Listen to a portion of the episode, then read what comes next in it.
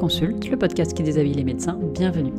Aujourd'hui, je reçois Madame le docteur Vagin. Et si vous ne la connaissez pas encore, je vous conseille très très fortement d'aller la lire sur Instagram où elle écrit des textes sensibles et magnifiques.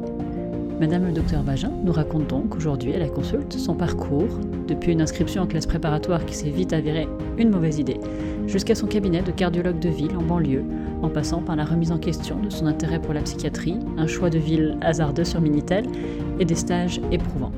Avec Madame le docteur Vagin, nous avons parlé de choix, de passion et de la beauté de la médecine de ville. Bonne écoute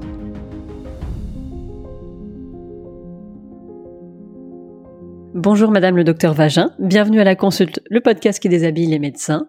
Et alors pour commencer, je vais te demander de te présenter s'il te plaît. Euh, eh bien, je suis cardiologue, j'ai 45 ans.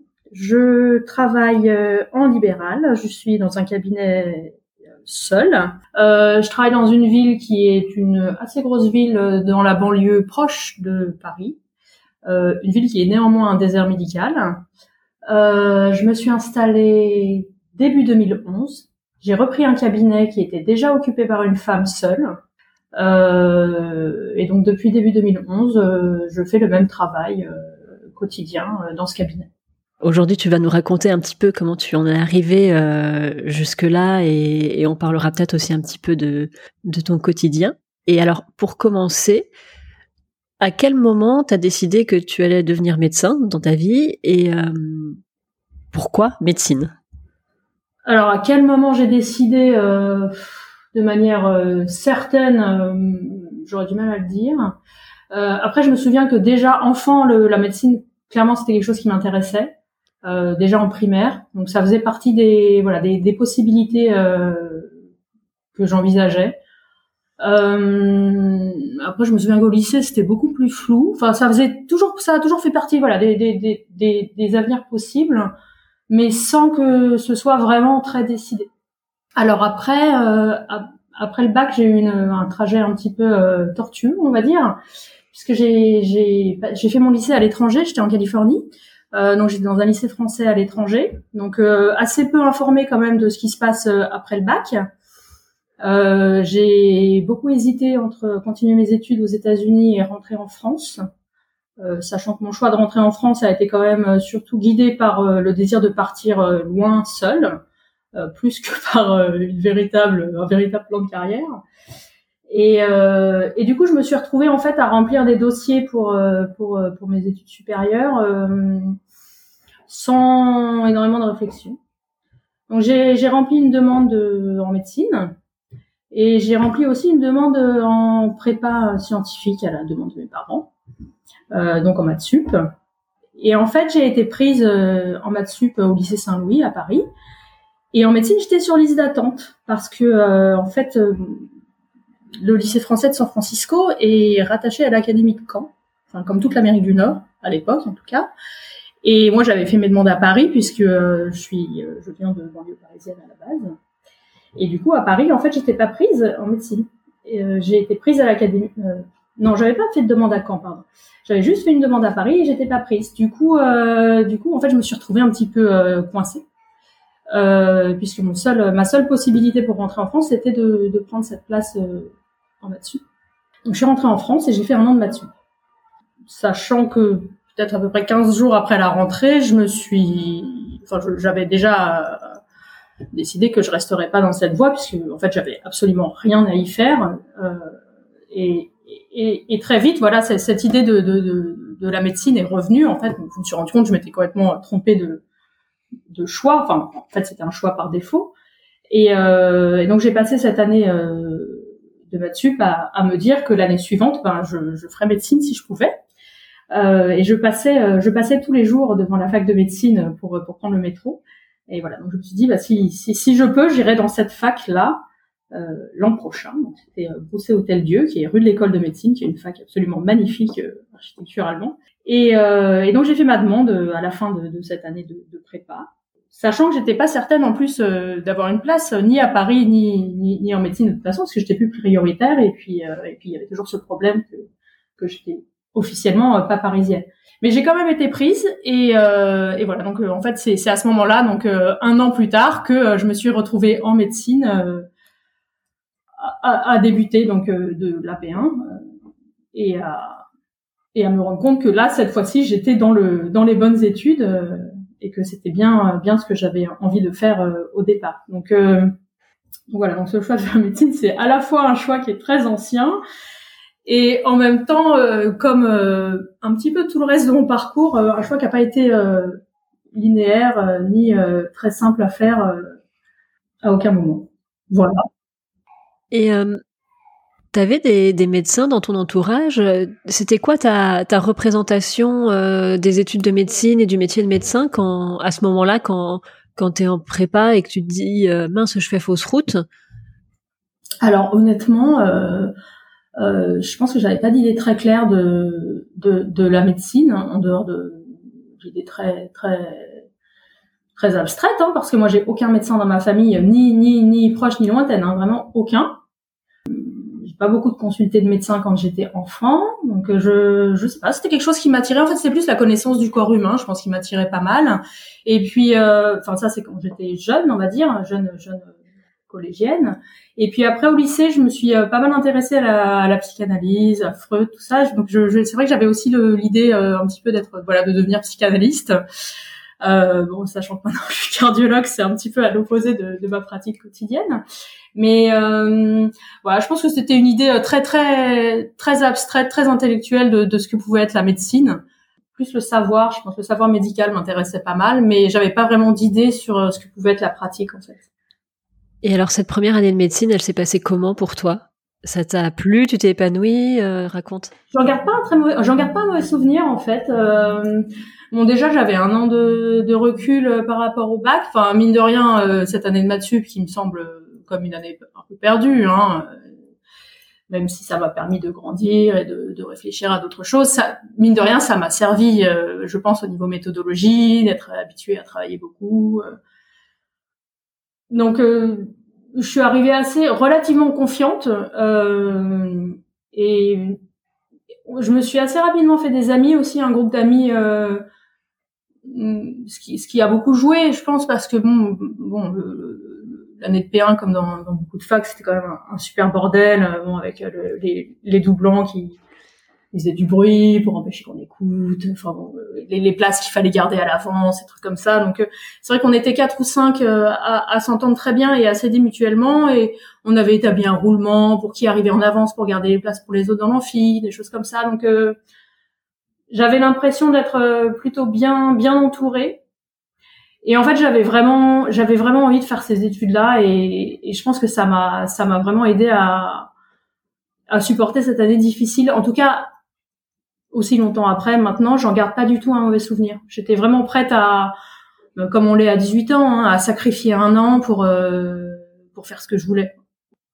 C'est probablement pas quelque chose que je ferais encore maintenant, mais voilà, à 18 ans, tout est possible. Et t'as pas redoublé ta première année du coup? Non, je l'ai eu, du premier coup le, le concours. Et tes amis aussi? Euh, Une amie l'a eu aussi, et une autre l'a eu l'année d'après. Il y en a un qui est parti en kiné et la troisième est partie en bio. Ensuite, comment ça s'est passé? T'étais quel genre d'étudiante euh, à faire la fête euh, tous les jeudis soirs ou euh, hyper studieuse? Alors ensuite, c'est presque comme un trou en fait dans mes études. la deuxième et la troisième année, c'est en fait j'ai vraiment déserté la fac. J'étais quasiment plus là. C'est-à-dire, je venais une fois par semaine récupérer mes Ronéo au bureau des élèves. Et puis le reste du temps, je faisais d'autres choses. C'est, je, je me suis un peu désintéressée du truc assez vite parce que euh, je trouvais que le, les cours étaient pas intéressants. En fait, en fait, ça parlait pas de médecine, ça parlait encore de physiologie, de d'anatomie, de je ne sais quoi, qui qui qui m'intéressait pas tellement. Et euh, je sais pas, j'avais peut-être aussi un, grand ras-le-bol après cette année de concours. J'avais envie de, de, faire d'autres choses. Euh, j'ai rencontré des gens, j'ai voilà, j'ai vécu ma vie qui avait pas grand-chose à voir avec euh, avec mes études. Et euh, et c'est vrai qu'à un moment, voilà, peut-être en troisième année, fin de troisième année, je, je, on m'aurait demandé ce que je faisais comme étude, j'étais à la limite de dire ben j'en sais rien parce que je, je m'étais complètement détachée du truc même les stages à l'hôpital qui étaient quand même supposés donner une sorte de colonne vertébrale aux études, j'y allais pas tellement parce qu'on était extrêmement peu encadré. Donc, moi, j'étais un peu en roue libre en fait. je participais aussi un peu à la, enfin, je participais à la vie de la fac. Hein, J'étais assez active au BDE, donc c'est vrai qu'on on, faisait pas mal de fêtes, de soirées, tout ça. Mais ouais, non, c'était très peu orienté euh, études quand même, globalement.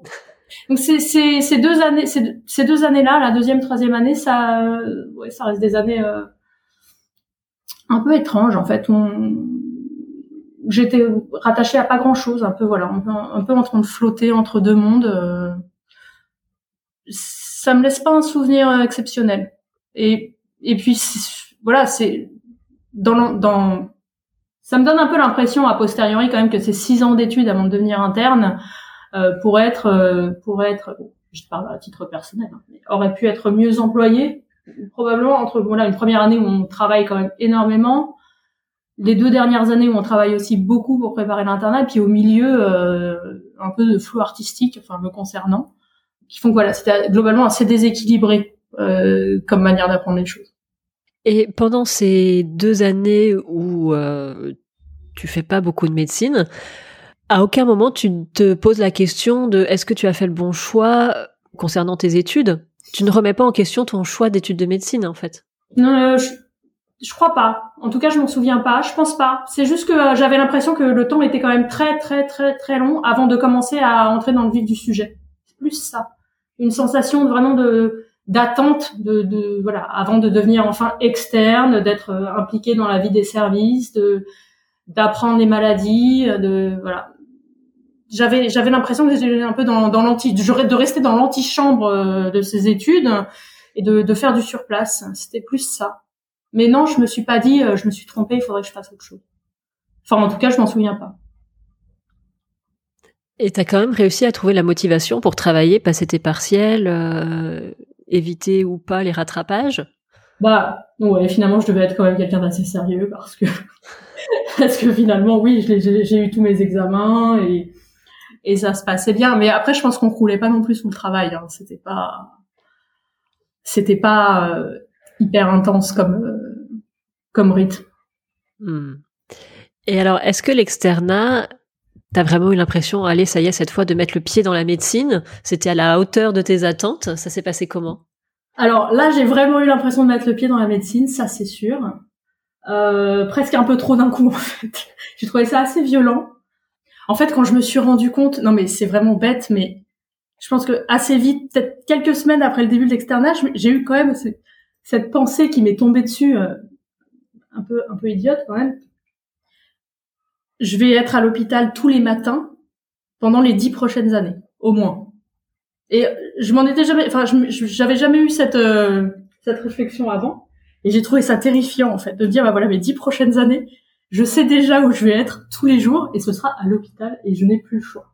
Donc là, je me suis sentie un peu un peu emprisonnée, sans, que ce soit quelque chose de mauvais. Hein, c'est pas que je détestais à l'hôpital, mais c'est voilà, c'est cette absence de, liberté qui m'a un peu euh, ça m'a ça m'a fait quelque chose et puis euh, puis aussi les premières gardes en fait je me je me sais pas du tout être réveillée la nuit moi quand je dors je dors et c'est quelque chose qui est toujours le cas actuellement. C'est vraiment et c'est vrai que les premières gardes que j'ai faites euh, aux urgences j'ai trouvé ça traumatisant en fait de, de s'endormir et et d'avoir un téléphone qui nous réveille à n'importe quelle heure euh, pour voilà pour descendre soigner. Je me dis mais voilà en fait on est passé de rien, c'est-à-dire je suis voilà dans l'antichambre de la médecine à tout, c'est-à-dire la médecine me vole mes nuits et, je dois être disponible tout le temps. Et j'ai voilà j'ai trouvé que c'était vraiment un grand écart euh, en quelques mois qui, était assez violent. C'est ça c'est le début de mon externat, c'est c'est de ça que je me souviens.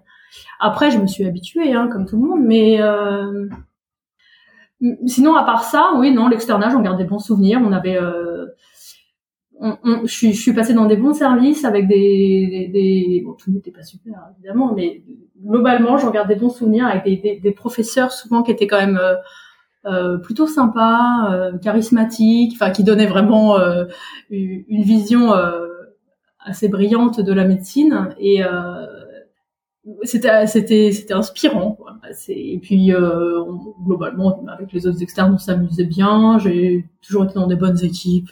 Enfin voilà. J'ai des bons souvenirs de l'externat. C'était sympa. Et à cette époque il n'y avait pas encore euh, de stage euh, chez les généralistes libéraux non il n'y avait pas du tout de stage en libéral ça n'existait pas du tout hein. c'était très CHU centré ah oui, bah, moi j'ai fait mes études à la préhistoire. Hein.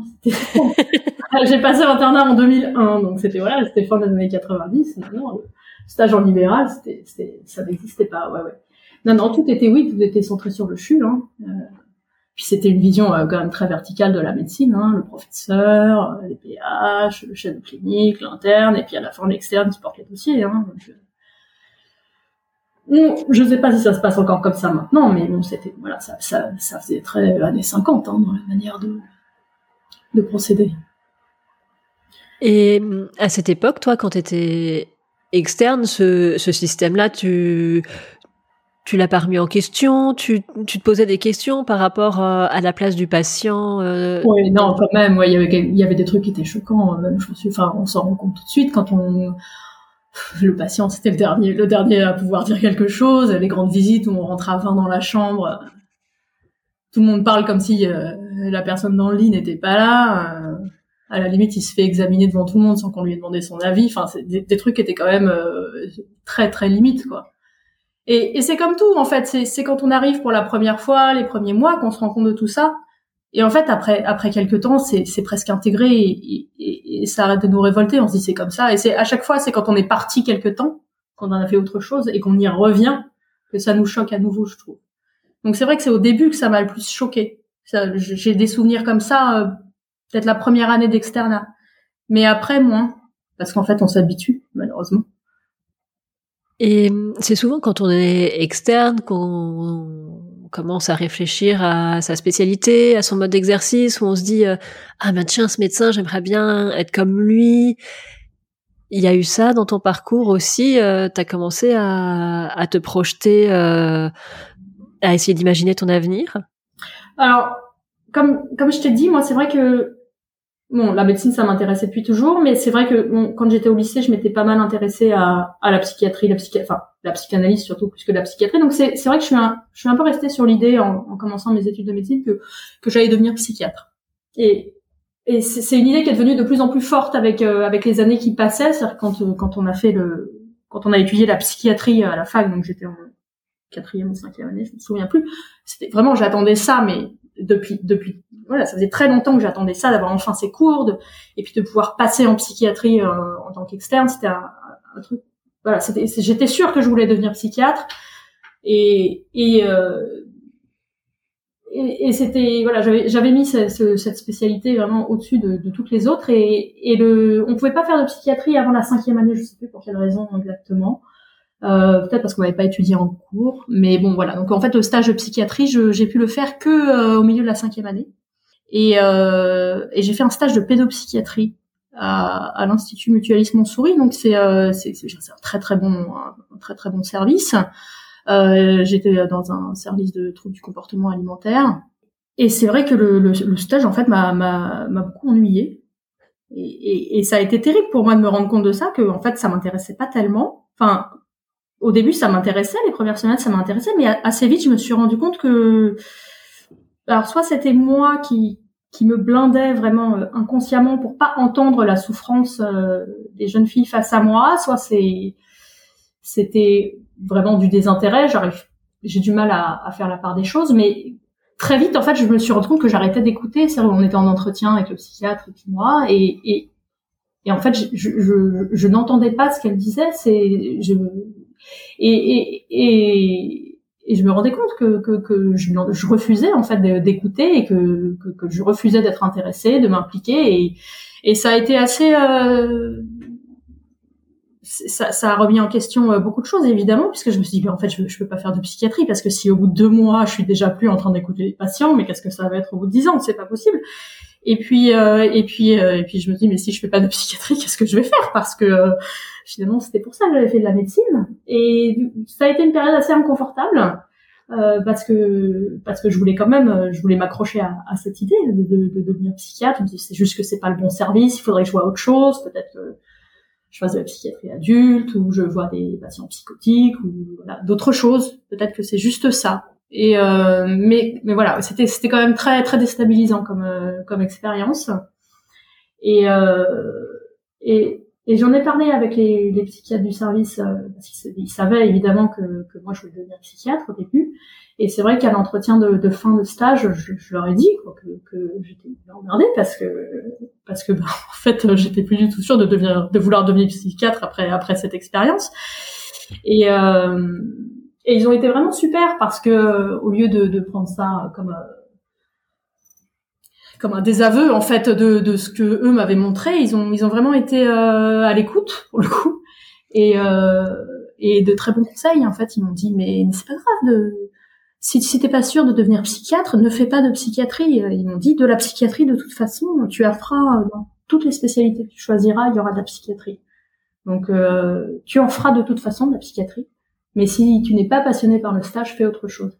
Et, euh, et c'est vrai que c'est un conseil qui m'est vraiment resté en tête et d'ailleurs que je voilà, je les entends encore me dire ça parce que c'était, euh, je pense que c'était vraiment un conseil euh, extrêmement intelligent et extrêmement bienveillant euh, qui m'a beaucoup aidé, qui m'a permis en fait de, de, faire le deuil de ce choix et de me dire euh, c'est pas grave, c'est pas parce que tu fais pas psychiatrie que que tu n'auras plus jamais face à toi un, un patient qui est en rapport avec la psychiatrie. Et, que euh, effectivement, je pense que c'était très vrai parce que euh, bon, je vais pas dire que j'en fais tous les jours, mais, mais j'en vois des patients qui ont des problèmes psy, évidemment, j'en vois tout le temps, comme tout le monde. Et, euh, et j'apprécie d'autant plus de, de, les voir maintenant, sans me préoccuper de leur traitement ou de leur prise en charge. J'apprécie d'autant plus de les voir maintenant que que c'est pas vraiment mon travail. Donc ça reste euh, un plaisir et un rappel de, de ce pourquoi j'ai fait de la médecine mais euh, mais c'est pas mon quotidien. Mais sinon, dans les autres stages que, que j'avais fait euh, avant de faire ce stage en psychiatrie, mon premier stage, ça a été un stage en médecine interne qui m'a beaucoup marqué. J'ai adoré.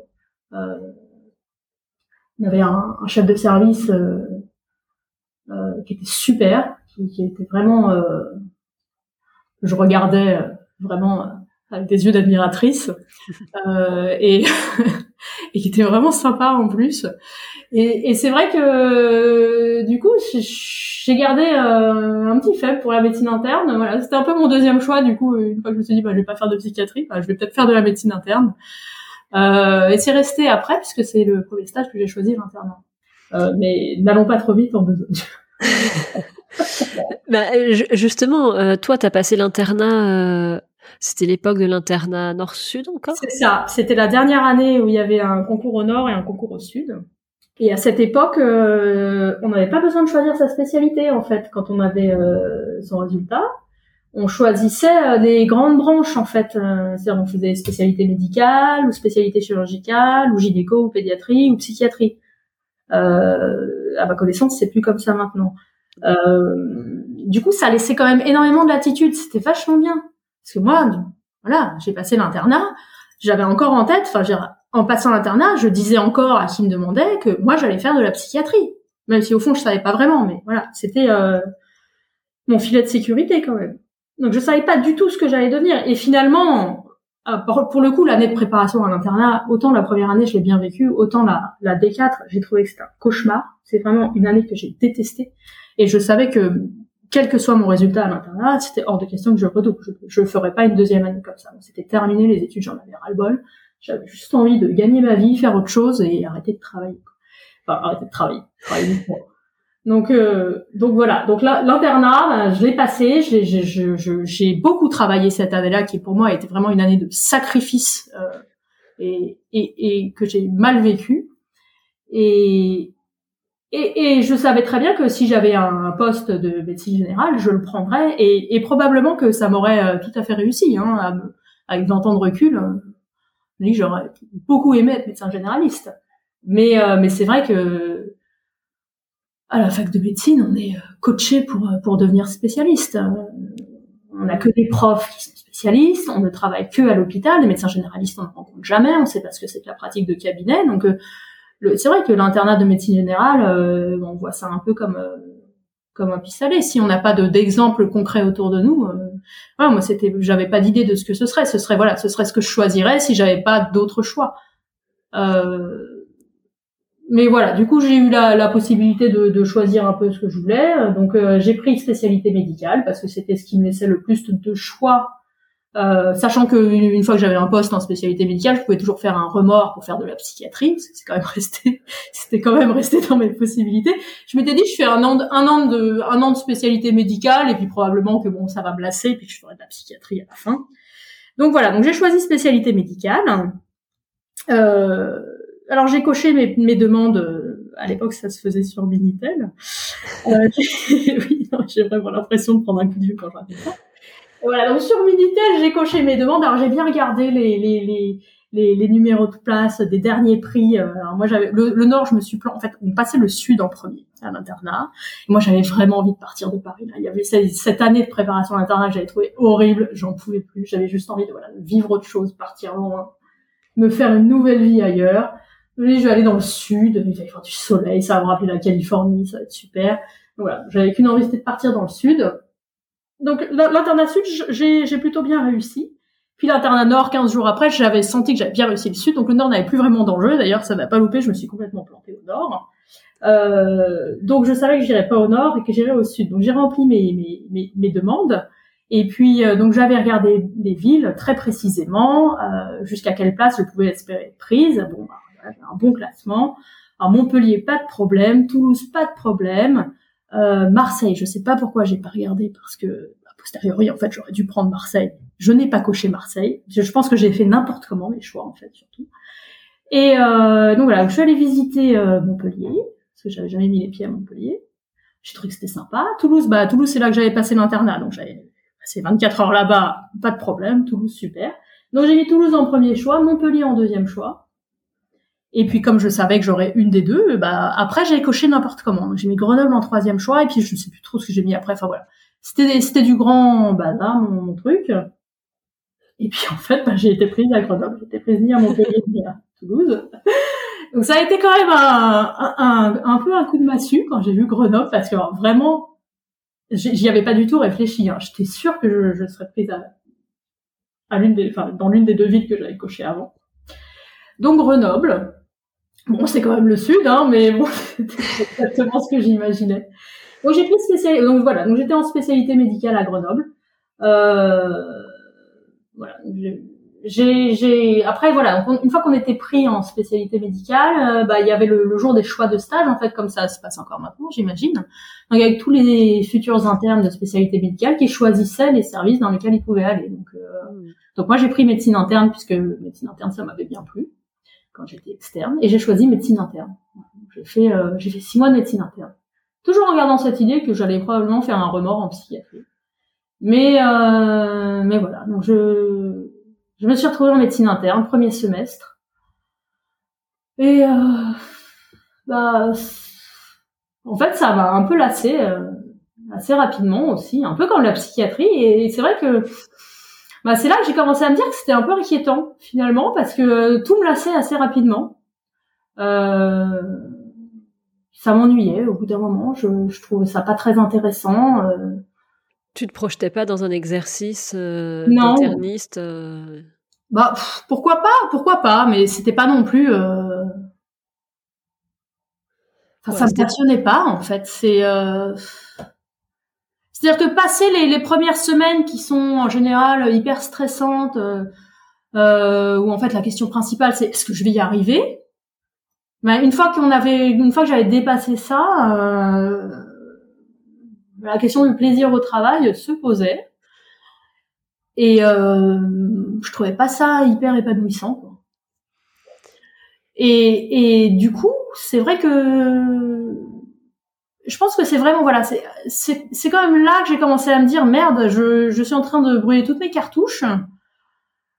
Et, et en fait, je vais, je vais, je vais, je vais, je vais pas trouver quoi. Enfin, je vais, je vais me retrouver le, le, le, bec dans l'eau euh, sans avoir trouvé un, un travail qui m'intéresse. En fait, il y a eu un, un espèce d'instant un petit peu de, peut-être que le mot panique est un peu fort, mais où tu te dis, mais en fait, qu'est-ce que je vais faire? Ouais, voilà, c'est ben, c'est-à-dire que c'est, c'est peut-être le problème aussi d'avoir d'avoir un peu trop de choix. C'est-à-dire que encore une fois, là maintenant, tu vois, je te dis avec 20 ans de recul, je pense que la médecine générale, ça m'aurait bien plu parce que finalement, ce qui m'angoissait vachement, c'était de de me dire, bah, je laisse tomber tout le reste et puis je ne fais plus que de la médecine interne. Mais est-ce que la médecine interne, ça m'intéresse suffisamment pour laisser tomber tout le reste? Je ne sais pas. Et, et, et, et du coup, j'avais l'impression d'être dans, dans, une sorte de piège, à devoir choisir quelque chose au détriment du reste, mais euh, mais sans que ce choix soit réellement un choix, puisque c'était pas forcément ce qui m'intéressait le plus. Enfin, c'était c'était ça devenait un casse-tête en fait.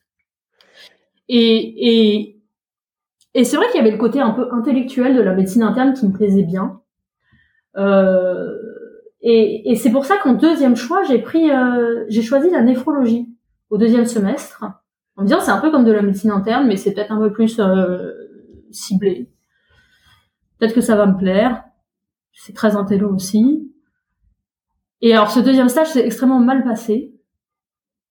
Euh, vraiment, j'ai j'ai pas du tout. En fait, j'étais la seule interne dans, dans l'équipe médicale. Il n'y avait pas d'externe. C'était un, un, centre hospitalier périphérique. Euh, il y avait trois PH, enfin deux, deux PH, un chef de service et moi.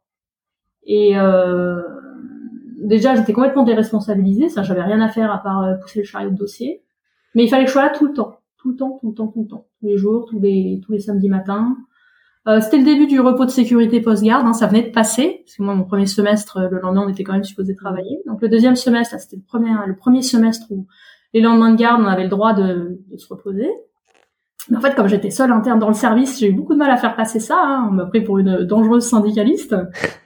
Euh, et du coup, en fait, euh, on refusait quoi de, de, de, prendre ce repos de sécurité. Alors, si je le prenais, il fallait qu'en contrepartie, euh, je sois vraiment irréprochable sur tout le reste. Enfin, c'était voilà, j'ai eu des relations euh, professionnel très compliqué avec l'équipe, euh, notamment avec une des personnes de l'équipe qui m'a clairement harcelé, euh, sans que j'arrive à mettre le mot dessus à l'époque, mais voilà, j'ai été vraiment maltraitée pendant ces, ces, six mois de stage.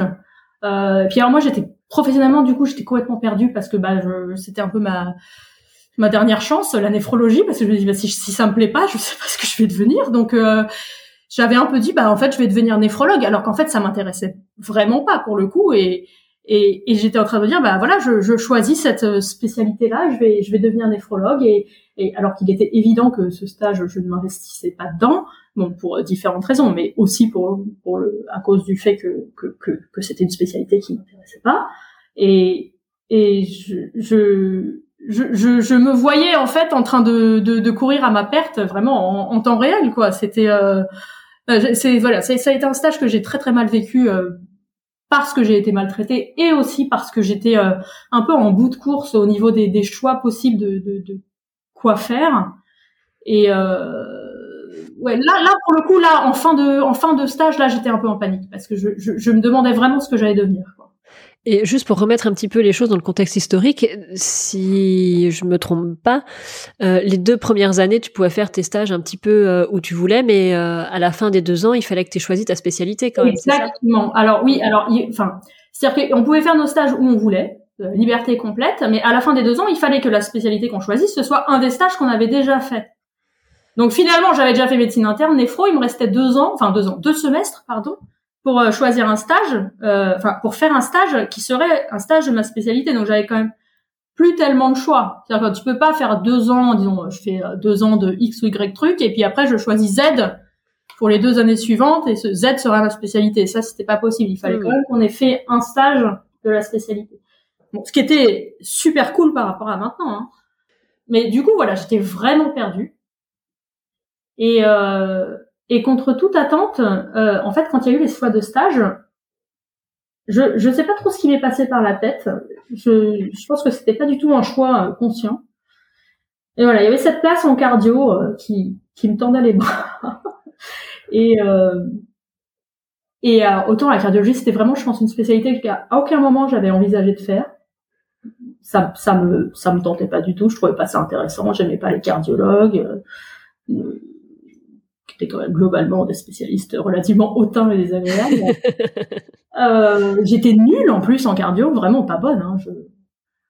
euh... et j'ai vu cette place et je me suis dit, en fait, je me suis dit, bon, euh, ça va me permettre en fait de d'avoir six mois de plus euh, pour réfléchir. Et puis ce sera pas un stage perdu parce que au moins voilà après six mois de cardio peut-être que je serai un peu meilleure, un peu moins mauvaise en cardio et ça me servira partout où je passerai plus tard, ça me servira de toute façon d'avoir fait ce stage en cardio. En fait, tu n'avais aucune attente vis-à-vis de, de, ce stage. Absolument aucune. D'ailleurs, je me souviens quand j'ai rencontré le chef de service quelques jours avant le début du stage et que, en gros, il m'a dit, bah, comme tout mon cardiologue, bah, tu as pris ce stage en cardio parce que tu veux devenir cardiologue, évidemment, c'est une spécialité. Et que, bon, j'ai regardé un peu euh, je, les sourcils français, euh, non, pas du tout. Et en fait, il était choqué. C'est-à-dire que il m'a presque dit, mais tu as pris une place? De cardiologie pour six mois. Tu as empêché quelqu'un d'autre de devenir cardiologue, donc euh, tu as intérêt à en profiter et, à te rendre compte qu'il faut devenir cardiologue parce que sinon ce sera vraiment du gâchis. C'était c'était une conversation mais ubuesque. Et euh, et donc voilà, je suis arrivée dans ce service, mais vraiment aucune attente. À aucun moment je me suis dit je vais devenir cardiologue. C'est c'est j'y croyais pas du tout quoi. Et euh, et, et c'est pour ça qu'en fait le, le, choc le choc euh, relationnel avec les cardiologues euh, sur place a, a été euh, assez assez rigolo et, et finalement assez intéressant. Parce que après six mois de médecine interne et six mois de néphro où quand même j'avais rencontré des médecins qui étaient qui me semblaient pas hyper épanouis en fait. Enfin, qui qui voilà qui qui, qui m'ont jamais dit ah ouais vas-y fais ma spécialité parce qu'elle est trop bien ils m'ont toujours dit un peu bah si t'es pas sûr ne fais pas hein, parce que c'est difficile. Là, je suis arrivée en cardio et tout le monde me disait quoi T'es pas sûr de vouloir faire de la cardio? Mais t'es trop conne, ma pauvre fille, quoi, parce que la cardio c'est génial. Et, et ça a vraiment, je pense que c'est en fait c'est un peu ça qui m'a convaincue, parce que euh, je me suis mise à voir la spécialité à travers leurs yeux. Euh, et ils étaient, je ne connais pas un cardiologue qui ne soit pas ravi de faire sa spécialité en fait. Et je pense que c'est une exception euh, au niveau médical. Et, et c'est vrai que bah, je me suis mise à, à trouver que c'était euh, que c'était pas mal en fait. Et j'ai été forcément influencée par par l'équipe parce que euh, bah, les gens étaient contents de venir. Euh, il y avait, une ambiance pas forcément super bienveillante, mais globalement les médecins étaient contents de venir travailler. Ils aimaient ce qu'ils faisaient. Euh, un peu de guerre d'ego comme souvent, mais voilà, ils étaient contents. Ils étaient contents d'eux. ils avaient l'impression qu'ils traitaient bien les gens, que que les patients ils sortaient guéris, qu'ils euh, avaient plein de possibilités euh, thérapeutiques, euh, voilà, que c'était une belle spécialité, qu'en plus on les appelait tout le temps pour des avis, alors que eux avaient besoin de l'avis de personne, hein, puisque c'est une spécialité qui est complètement auto-centrée en fait, hein, qui interagit très peu avec le reste. Donc c'est vrai qu'on n'a pas besoin des autres, on, vit en circuit fermé, on fait nos propres examens complémentaires. Et, euh, et c'est vrai que les patients sont relativement bien soignés en cardiologie. On a quand même des on, on, a beaucoup de chance à ce niveau-là. On, a, on guérit les gens, ou si on les guérit pas, on les améliore grandement. Enfin, le, je pense que les, c'est une spécialité dans laquelle les, les malades sont, sont satisfaits de, de la prise en charge euh, thérapeutique parce qu'on a beaucoup de possibilités. Et voilà, donc en fait, c'est ça qui m'a convaincue. C'est pas du tout euh, la spécialité théorique que j'avais apprise à la fac. C'est euh, c'est la pratique euh, en tant qu'interne dans un service, de voir euh, quel service on pouvait rendre aux patients et, euh, et à quel point c'était gratifiant pour nous. Et, et, du coup, voilà, donc c'est grâce à ça que j'ai décidé de, devenir cardiologue. Et, et c'est pour ça que je trouve que c'est quand même vraiment, vraiment fort dommage qu'on n'apprenne pas les spécialités sous cet angle-là pendant nos études parce que ça n'a rien à voir avec ce qu'on apprend en fait. C'est c'est pas c'est pas du savoir théorique. C'est pas euh, ouais euh, j'adore euh, les cours sur la TV, je trouve ça génial ou comment traiter l'infarctus en 10 minutes. C'est quel service on peut rendre aux gens et et quelle relation dans quelle relation ça nous met vis-à-vis -vis du malade et quel plaisir on peut en tirer. C'est c'est ça c'est quelque chose de complètement empirique en fait. Et je trouve ça vraiment dommage voilà que que que ce soit un sujet qui soit jamais abordé euh, à la fac. Pour te donner l'exemple par rapport euh, à la néphrologie, qui est, qui est, qui est une très belle spécialité, hein, je, je dis pas le contraire. Le, mais tout l'intérêt, enfin moi l'impression que j'en ai eu quand je suis passée en néphrologie, c'est que tout l'intérêt de la néphrologie, c'est quand même euh, le diagnostic c'est une mécanique, une, une, une gymnastique intellectuelle pour arriver à un diagnostic. Mais une fois qu'on a le diagnostic, qu'est-ce qu'on propose? Rien. Pas grand-chose en tout cas. Euh, on propose d'accompagner le malade et puis, euh, et puis bien souvent ça se termine avec une dialyse ou une greffe. Mais le grand intérêt, l'impression que j'en ai eu en tout cas quand j'étais interne, le grand intérêt de cette spécialité, c'était de faire un un beau diagnostic plus que euh, la suite de la prise en charge. Bon, les néphrologues vont me détester hein, d'avoir dit ça, mais mais moi ça m'a ça m'a beaucoup frustré en fait de me rendre compte qu'une fois que le diagnostic était fait, ben en fait il restait 90% du boulot, mais les 90% du boulot, moi je les trouvais pas intéressants. Donc euh, donc moi, c'est ce qui m'a convaincu, voilà, de faire de la cardiologie. Est-ce que je, pourrais euh, résumer ça en disant que finalement, ce qui t'intéresse, c'est pas tant de savoir euh, ce qu'a euh, le patient, mais plutôt de pouvoir rendre service au patient. Ah complètement. Et d'ailleurs, heureusement, parce que la cardiologie, enfin surtout la cardiologie de ville, c'est une spécialité qui est extrêmement répétitive. Euh, les gens qui se moquent des cardiologues vont te dire que en ville, tu vois 50% de douleur thoracique, 50% d'hypertension. Et ils ont pas complètement tort. C'est, quelque chose, si t'aimes, pas ça, enfin, si t'aimes pas, euh, si tu n'aimes pas la pratique euh, euh, clinique avec des patients et le service que tu peux leur rendre, si ce qui t'intéresse c'est de faire un joli diagnostic, clairement la cardiologie n'est pas faite pour toi. Hein. Il n'y a pas beaucoup de diagnostics à faire. C'est, en plus c'est une petite spécialité.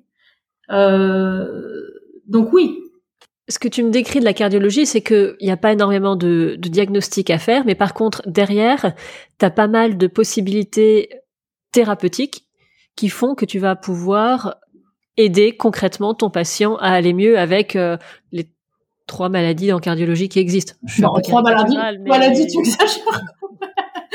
Euh. Euh, j'exagère exprès, mais finalement, l'intérêt, c'est vraiment d'être là, de jouer sur la partie thérapeutique Complètement. Et l'intérêt aussi, moi je trouve, et c'est là que je rejoins les, ce que le conseil que les psychiatres m'avaient donné, c'est que en fait, à la fin, je parle en cardiologie de ville, hein, évidemment pas en musique, hein, mais en cardiologie de ville, si tu veux très vite, tu vas te retrouver à, à, très bien maîtriser en fait les motifs de consultation et les raisons pour lesquelles les patients viennent te voir. Et du coup, comme tu le maîtrises parfaitement, tu arrives très vite à aller au-delà de ça, et donc à être dans une relation qui qui va être plus profonde que le motif de consultation. Bon, pour peu que évidemment tu sois dans un suivi régulier, mais où tu arrives à parler d'autre chose en fait et à suivre euh, les gens de manière médicale euh, globale. Donc avec effectivement de la psychiatrie, avec euh, d'autres spécialités médicales, avec des gens qui te racontent leur vie. et en plus, voilà, cerise sur le gâteau, avec la possibilité, bon, sur le plan cardiologique, pas sur le reste, mais avec la possibilité de leur proposer une prise en charge qui va vraiment les aider au niveau thérapeutique. Mais moi, je me retrouve, enfin, j'ai des douleurs thoraciques qui ne sont pas d'origine cardiologique, euh, j'en vois tous les jours. Donc, je me retrouve à discuter avec des gens qui ont qui ont des symptômes qui sont souvent des symptômes d'angoisse ou, euh, ou, voilà de la somatisation de, d'un problème X ou Y et euh, donc à être dans une position de de, de, de, témoins qui, qui écoutent simplement euh, de manière, euh, j'espère, bienveillante et attentive, et euh, qui rien que grâce à cela permet aussi d'aider le patient.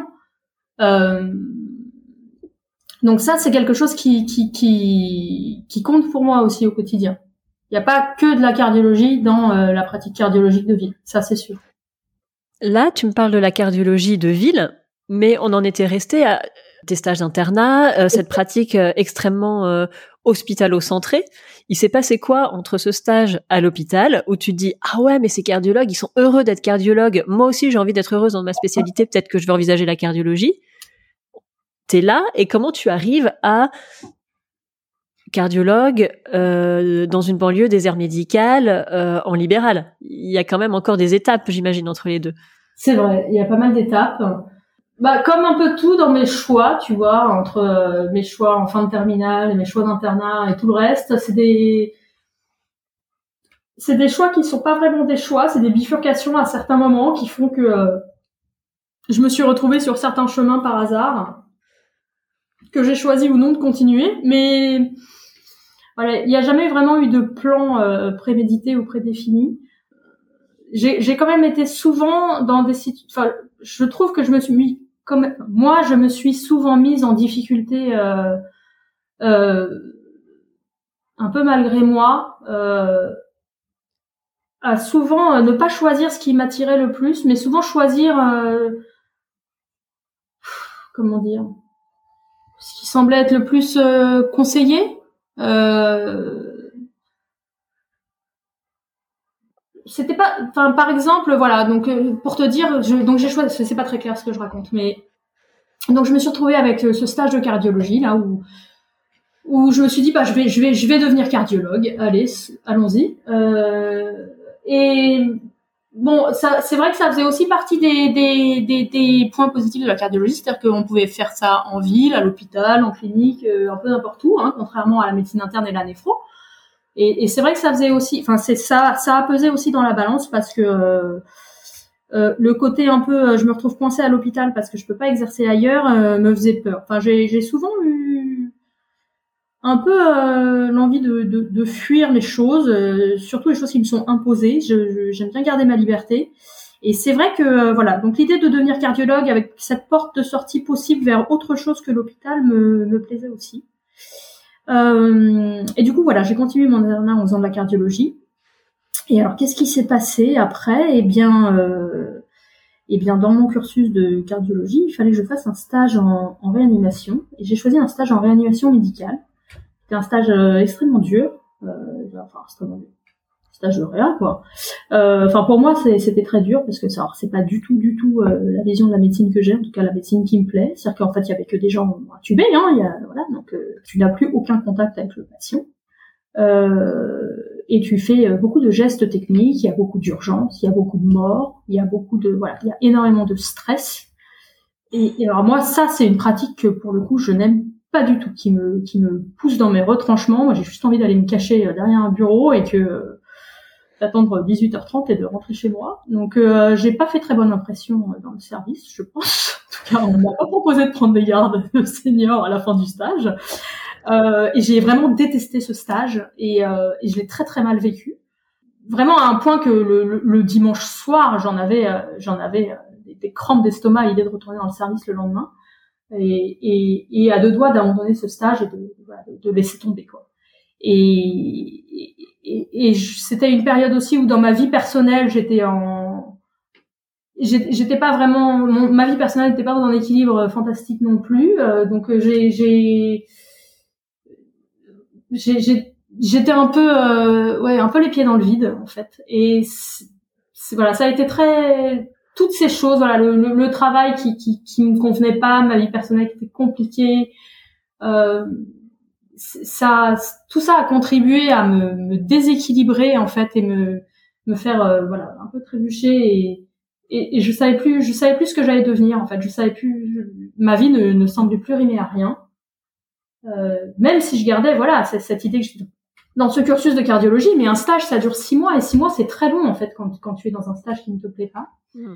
Et euh, et en fait, c'est là que j'ai pris la décision de, de m'arrêter six mois, de, de, prendre six mois de disponibilité, parce que j'avais, il fallait que je, je, vraiment, il fallait que je dise stop, que j'arrête, que je, que j'aille prendre une bouffée d'air frais ailleurs que dans la médecine, euh, parce que j'avais l'impression que ça allait m'engloutir entièrement en fait. Et donc j'ai fait cette demande de disponibilité à la fin de ce stage de réa.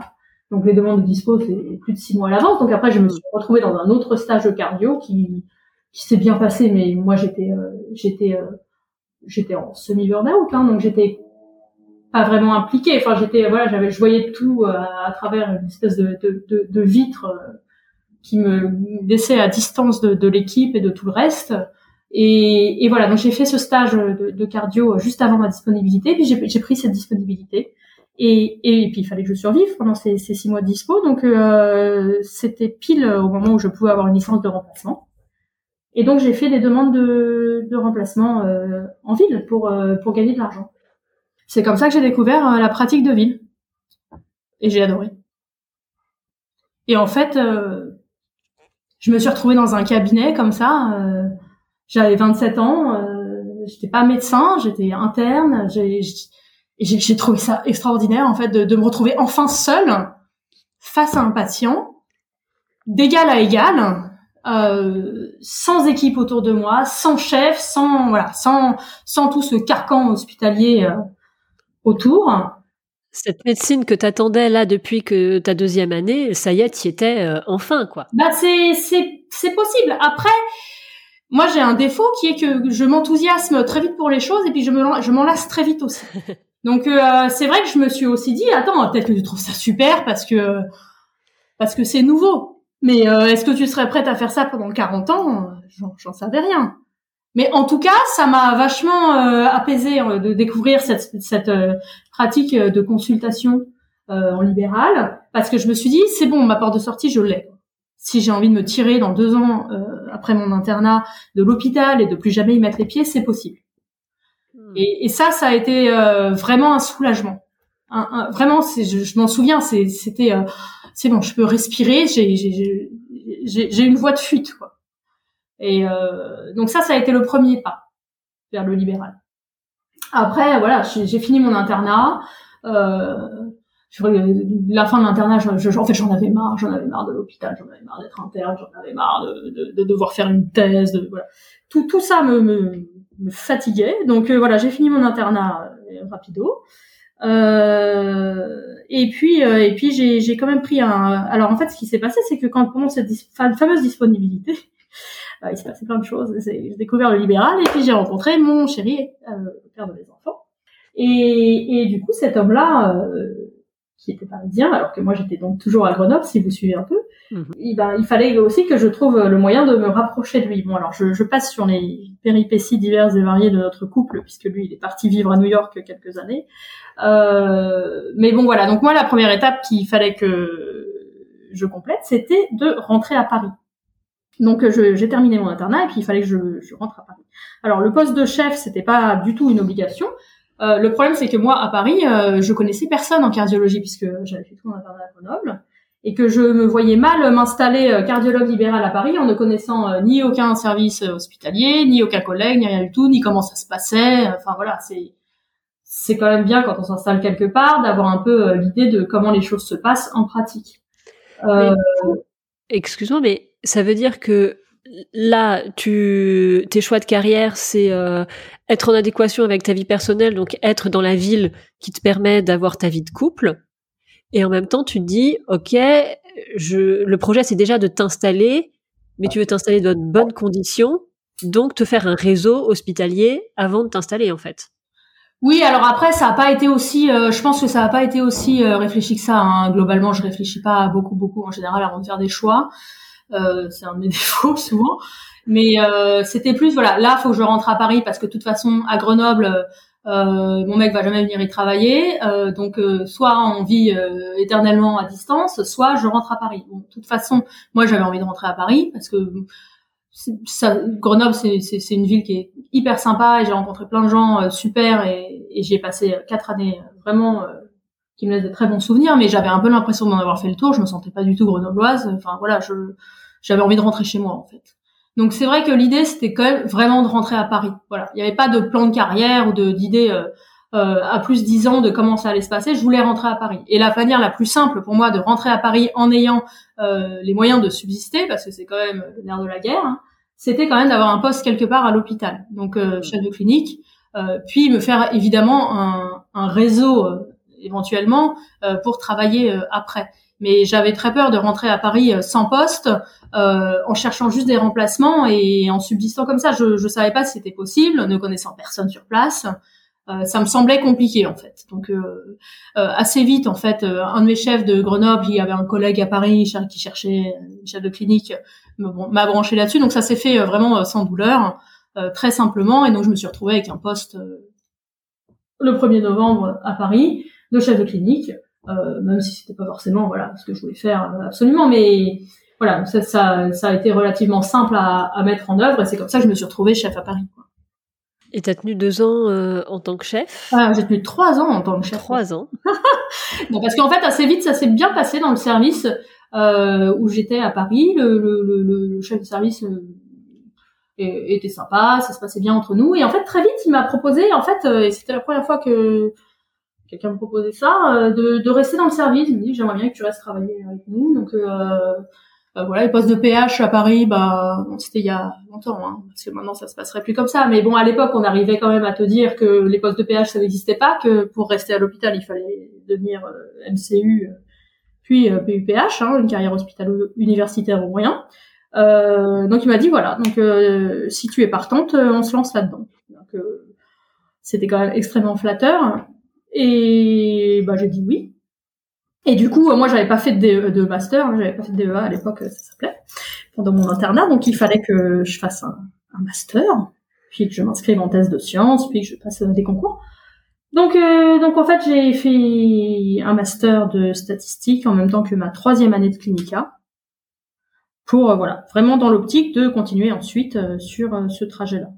Mais, mais en fait, je me suis rendu compte pendant que je faisais ce master que en fait c'était pas du tout ce que j'avais envie de faire quoi. C'est je m'étais laissé euh, séduire euh, par les belles paroles euh, de, de, de, de, ce chef de service et, et par le par voilà c'est j'avais cédé à la vanité. On te dit que tu es désiré quelque part que tu serais tu serais vraiment bien dans le service que T'as l'impression. Voilà, c'est c'est très difficile à refuser. Enfin, faut être, faut être vraiment sûr de ce qu'on veut faire pour pour dire non non, ça m'intéresse pas. Moi, je veux faire un cabinet. Donc c'est vrai que voilà, j'ai dit oui et, et et et ça se trouve si ça m'avait plu d'ailleurs, euh, je serais restée. Hein. Mais voilà, moi ça, en fait très vite, très vite l'espèce de pression qu'on te met sans cesse, il faut faut publier, faut publier, tu publies pas assez, t'auras pas de poste. Euh, on te connaît pas, ça va pas. Enfin voilà, moi c'est en fait super vite ça m'a gonflé. Enfin en fait ça m'intéressait pas du tout. Donc euh, bah j'ai fini par dire bah en fait non j'ai envie de rester désolée donc euh, donc voilà donc j'ai fini mon master mais euh, moi j'en garde un super souvenir de ce master. J'ai rencontré plein de gens plein de gens euh, vraiment vraiment sympas aussi. Mais voilà donc après le master bah j'ai passé mon enfin j'ai fait mon, mémoire de master et puis je suis partie quoi. Et puis c'était fini. Donc un peu du jour au lendemain je me suis retrouvée bah de nouveau sans rien quoi. C'est à dire que j'avais préparé ma sortie en libéral puisque je m'étais un peu jetée là-dedans euh, dans ce, master et cette idée de carrière euh, hospitalo-universitaire. Donc je voilà, je et comme quand j'ai dit que ça m'intéressait pas, ça va être peut-être au mois d'août pour le mois de novembre. Donc je me suis retrouvée le 1er novembre, bah j'avais plus de poste évidemment. Euh, j'avais pas cherché de remplacement, je voilà, c'était le, le flou complet quoi. Et tu fais quoi du coup à ce moment-là? Bah, j'ai cherché des remplacements et en fait j'ai recommencé à alors c'est là que je me suis rendu compte que les remplacements à Paris c'est impossible à trouver hein. à Paris personne ne se fait remplacer en fait. Parce que bon peut-être que maintenant c'est différent encore une fois mais à l'époque la démographie médicale n'était pas la même que maintenant mais les cardiologues parisiens ils avaient une toute petite patientèle euh, donc ils étaient certainement pas prêts à la partager avec un remplaçant. Quand ils partent en vacances ils ferment leur cabinet. Et, euh, et du coup personne ne voulait de de, de remplaçants donc j'ai commencé à chercher un peu plus loin en banlieue et euh, puis je suis repartie remplacer dans les dom-toms, ce que j'avais fait déjà pendant ma dispo. Donc je, voilà, j'ai été un peu à droite à gauche dans tous les sens. Euh, et puis j'en ai profité pour euh, pour me former un peu mieux en échographie cardiaque, refaire un, un DU. Et puis il fallait un terrain de stage en fait pour euh, pour valider les, les, échographies faites dans le cadre de ce DU. Et c'est comme ça qu'en fait que je suis tombée. Euh, enfin, j'ai appelé le, le, premier numéro qu'il y avait sur la liste parce que ces trois ans de clinica à Paris ne m'ont pas du tout permis de me faire un réseau, hein, soit dit en passant. Euh, je, parce que en fait Paris c'est très grand, hein, c'est très différent de Grenoble, donc en fait je connaissais absolument personne. Enfin, il y a y a 15 services de cardiologie à Paris, il y a aucun moyen. Non mais j'avais j'avais raisonné euh, parce comme ça parce qu'à Grenoble très vite tu connais à peu près tout le monde dans Grenoble et dans les alentours, mais à Paris c'est complètement différent. L'échelle est de 1 sur 50 quoi. Donc, euh, donc en fait, je, voilà, j'avais, je, connaissais rien ni personne, et donc j'ai appelé le premier numéro qui était sur cette liste là pour ce DU. Euh, et donc c'était un numéro d'un hôpital de banlieue, euh, une banlieue dans laquelle je n'étais jamais allée. Et le l'échographiste du service m'a accepté dans le service pour faire ma partie pratique. Et c'est comme ça que j'ai débarqué pour la première fois dans la ville où je travaille aujourd'hui. Je suis allée à l'hôpital et j'ai rencontré ce, ce cardiologue-là qui était euh, un type euh, extraordinaire, qui m'a appris plein de trucs et, et, qui a été ma motivation principale euh, après pour m'installer là. C'est-à-dire que le service, le service de cardiologie de l'hôpital était vraiment sympa, les médecins étaient accueillants, le, niveau était bon. Et, euh, et, très vite, en fait, il y avait une cardiologue libérale qui bossait aussi à l'hôpital qui m'a dit qu'elle prenait sa retraite et qu'elle cherchait quelqu'un pour prendre la suite. Et euh, bon, au début, j'ai refusé parce que je je voulais pas m'installer comme ça directement euh, sans sans avoir quelques années d'expérience en remplacement.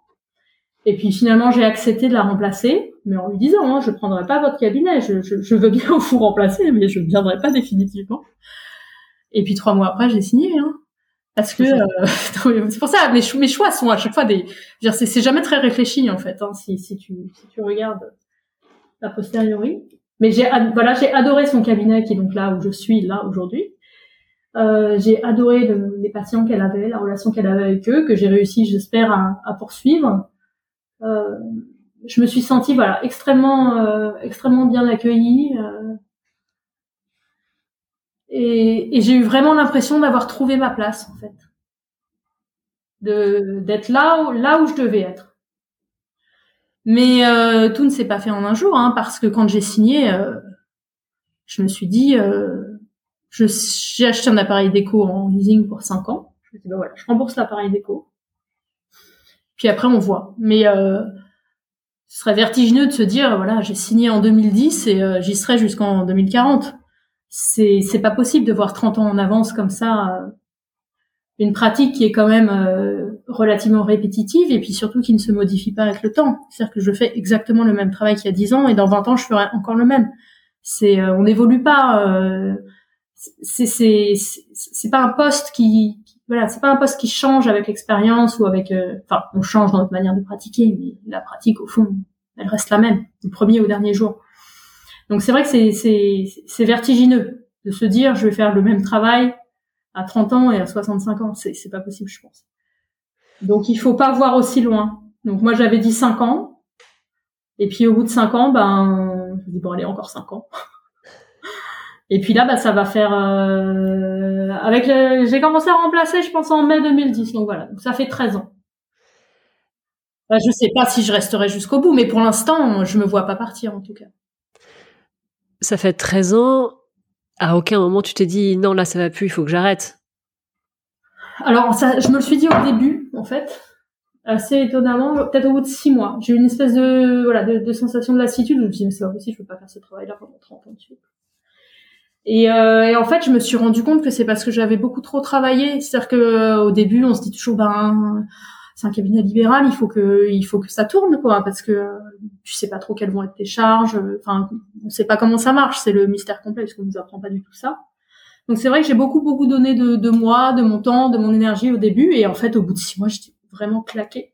Et je me suis dit que c'est parce que, en fait j'ai cru que c'était parce que j'en avais marre quoi, que voilà, c'était comme je t'ai déjà dit, je me lasse. Moi, je suis quelqu'un qui se lasse très vite des choses, et je me dis bah voilà, c'est fini, je me suis lassée. J'ai 34 ans, que vais-je faire maintenant de ma vie quoi? Et, euh, et en fait, je suis partie en vacances et puis quand je suis revenue, c'était parti. Et, et c'est vrai que c'est quelque chose qui m'arrive régulièrement, mais maintenant j'arrive à l'identifier. Voilà, quand je quand j'en ai vraiment super marre, que tout le monde me semble super pénible, avec des demandes pas possibles, et que j'en ai ras-le-bol de voir des patients du matin au soir, souvent je le vois comme un, signal d'alarme. En fait, c'est souvent parce que je suis très fatiguée et que euh, je sature. Et il suffit que je parte un petit peu et quand je reviens, ça ça se passe bien. Donc non, pour l'instant, j'ai pas eu de, j'ai, rare, ça m'est arrivé, mais c'est, ça a jamais, ça a toujours été fugace, ça a jamais été quelque chose de prolongé. De me dire, euh, putain, j'en peux plus, il faut que je me casse d'ici, quoi. Il y a des moments, mais euh, en général, euh, une semaine après, ça va. Ouais, quand t'as cette petite voix dans ta tête qui dit casse-toi, tu pars en vacances et tu réévalues après, quoi. Alors, ça marche pas comme ça parce que malheureusement, on a des délais d'attente qui sont beaucoup trop longs. Donc, si je pouvais partir en vacances du jour au lendemain, ce serait trop beau. Mais euh, oui, ça m'est déjà arrivé de décaler, par exemple, euh, une demi-journée de patient euh, à la semaine suivante en disant, ouais, c'est prends une après-midi, fais autre chose, repose-toi. Et puis aussi, je sais aussi prendre du recul, c'est-à-dire de me dire, ok, tout le monde est super chiant, c'est probablement juste moi qui suis fatiguée, les gens sont pas plus pénibles que d'habitude, et du coup, à l'accepter euh, parce que quand euh, ce, qui, ce qui fait un peu paniquer, c'est quand tu dis ben, les gens sont super chiants parce qu'ils sont vraiment super chiants, c'est pas moi qui ai un problème. Là, ça devient vraiment questionnant parce que tu dis bah en fait j'ai plus envie de faire ce travail. Mais si tu dis juste, euh, c'est juste parce que t'en as marre, t'inquiète pas, ça va revenir, ça permet beaucoup de relativiser aussi et de trouver les gens un peu moins chiants. Donc euh, ouais, non, ça va. En fait, j'arrive à peu près à gérer. Et en vrai, euh, vu les textes que tu publies sur Instagram, les gens, tu les aimes plus que tu les détestes. Ah bah oui, non mais bien sûr, je te parle des. C'est parce qu'on en est venu à parler des moments où on en a vraiment marre et, de se lasser du cabinet. Après, euh, ça reste globalement un plaisir de travailler, ça c'est sûr. Mais non seulement parce que j'aime j'aime les patients que j'ai et j'espère que eux-mêmes aussi. Mais euh, non, mais aussi parce que je travaille dans des conditions matérielles qui sont extrêmement confortables. Je, je choisis mes horaires. Euh, j'ai des gens qui sont globalement contents de me voir. Je, euh, je fais un travail qui me plaît. Je, j'ai un cabinet qui est agréable. Je suis en vacances quand j'ai envie d'être en vacances. C'est, c'est des, c'est des, il n'y a pas beaucoup de métiers qui peuvent se, se, se, se enfin, il n'y a pas beaucoup de métiers dans lesquels on peut euh, se vanter d'avoir autant de, de, de, choses positives. C'est euh, c'est un, un, beau métier quand même, médecin. je sais qu'il y a beaucoup de il y a, y, a, y a, beaucoup de difficultés qui surgissent en ce moment et, et je ne les nie pas du tout et elles me pèsent aussi. Mais il y a quand même beaucoup, beaucoup, beaucoup de points positifs à faire de la médecine de ville.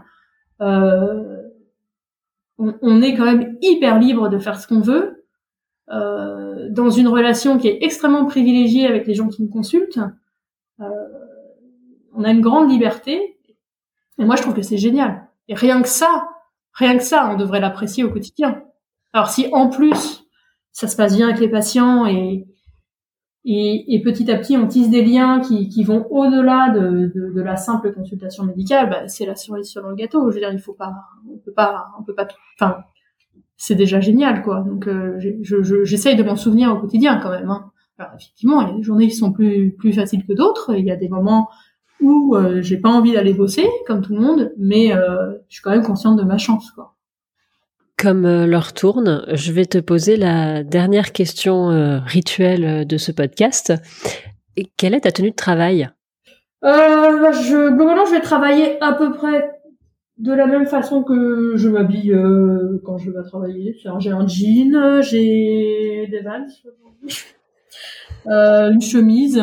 Euh, j'ai des tatouages sur les bras et ça, j'ai encore du mal à assumer complètement de les montrer euh, dans leur intégralité. Donc, euh, en général, j'ai des manches longues ou alors au moins des manches euh, qui vont quasiment jusqu'au coude.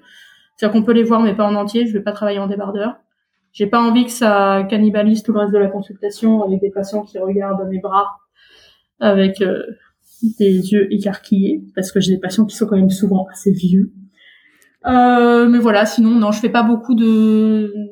Enfin, il n'y a pas de, je, je fais pas de, je n'ai pas de blouse et je n'ai pas de protocole particulier pour euh, travailler. J'essaye d'être habillée exactement comme je le serais dans la vie de tous les jours, d'être euh, la personne la plus accessible possible euh, dans ma façon d'être euh, en apparence vis-à-vis des gens. C'est-à-dire qu'ils me croisent dans le cabinet exactement comme ils me croiseraient dans la rue en fait.